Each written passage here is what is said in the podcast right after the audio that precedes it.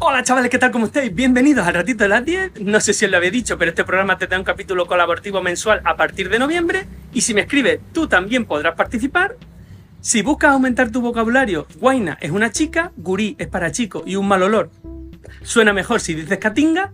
En la sección de recomendaciones os traigo All That, una crítica genial y divertida de la convivencia actual entre boomers y generación Z.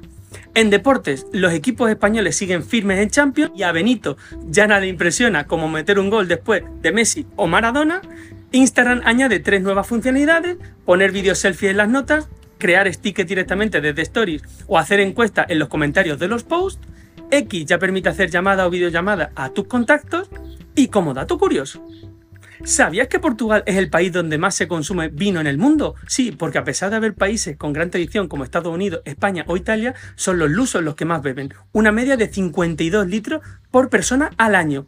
Y si contamos los microestados, el Vaticano es quien se lleva la palma, con 74 litros, dos copas de vino a diario. ¡Mamma mía! Ahí lo dejo.